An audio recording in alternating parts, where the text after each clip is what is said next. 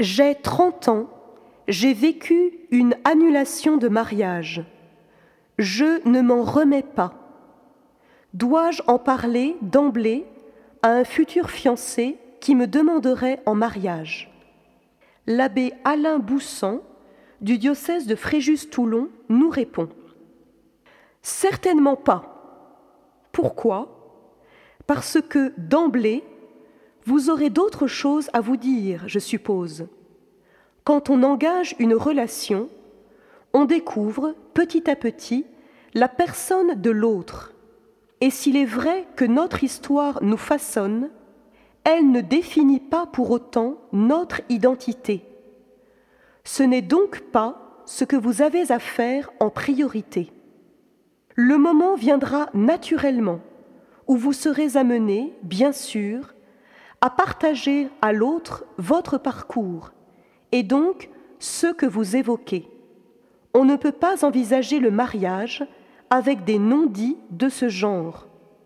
Cependant, si vous posez la question, c'est qu'elle revêt pour vous une importance de taille, ce que vous précisez même en ajoutant ⁇ Je ne m'en remets pas ⁇ Et c'est là, je crois, le nœud du problème.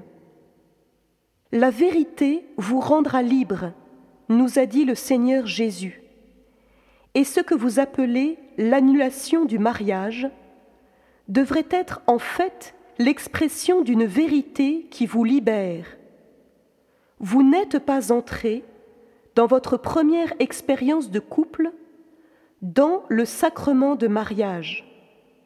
En règle générale, il n'existe pas d'annulation de mariage mais des reconnaissances de nullité, ce qui est très différent.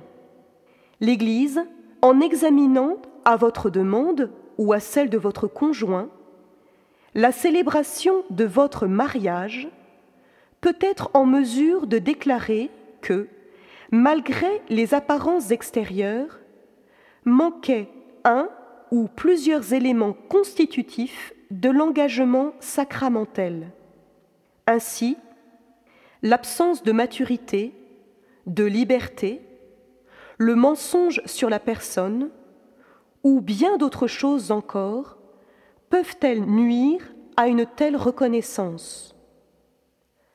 Après ce jugement, chacun des conjoints est libre de contracter une nouvelle union devant Dieu. Il arrive cependant qu'il soit assorti d'une condition qui est signifiée par écrit. Ce qui peut être difficile, c'est d'abord d'assumer un échec. Là encore, la vérité nous rend libres.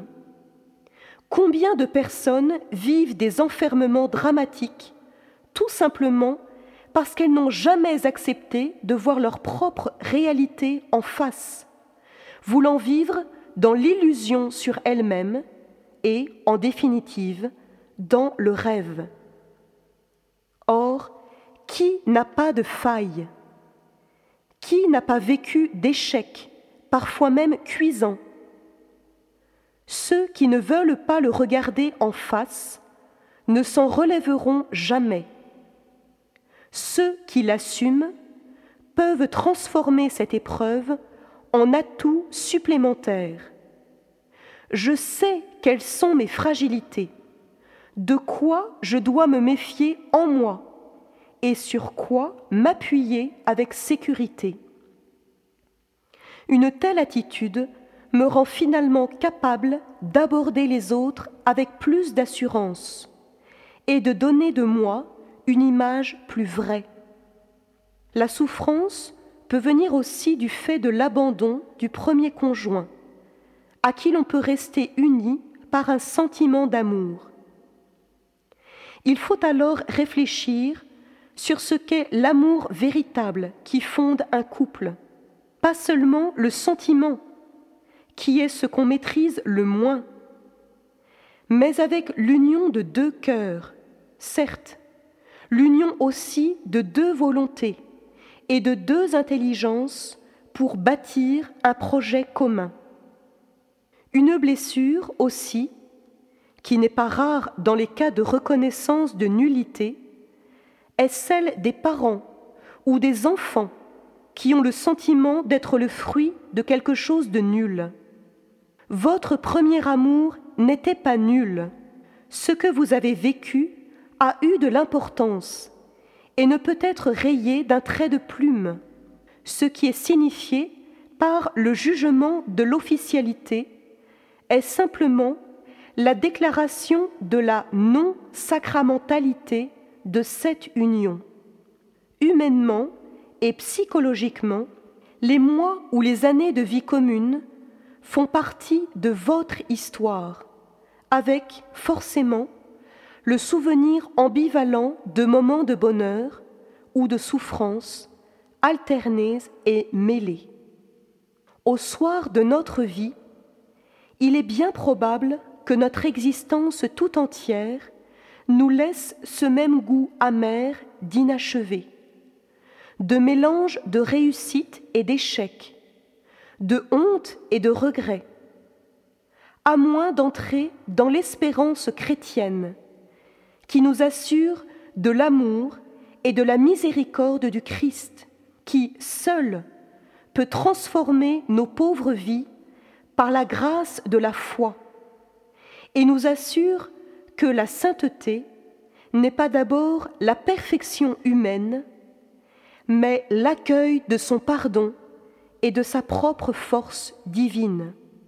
Vivre l'Évangile, c'est être résolument tourné vers l'avenir. Cet avenir est Jésus-Christ. Être résolument tourné vers l'avenir et jamais recroquevillé sur le passé, surtout quand tout son poids a déjà été dissous par le sacrement de pardon ou le jugement de l'Église. Orientons nos vies vers le jour qui vient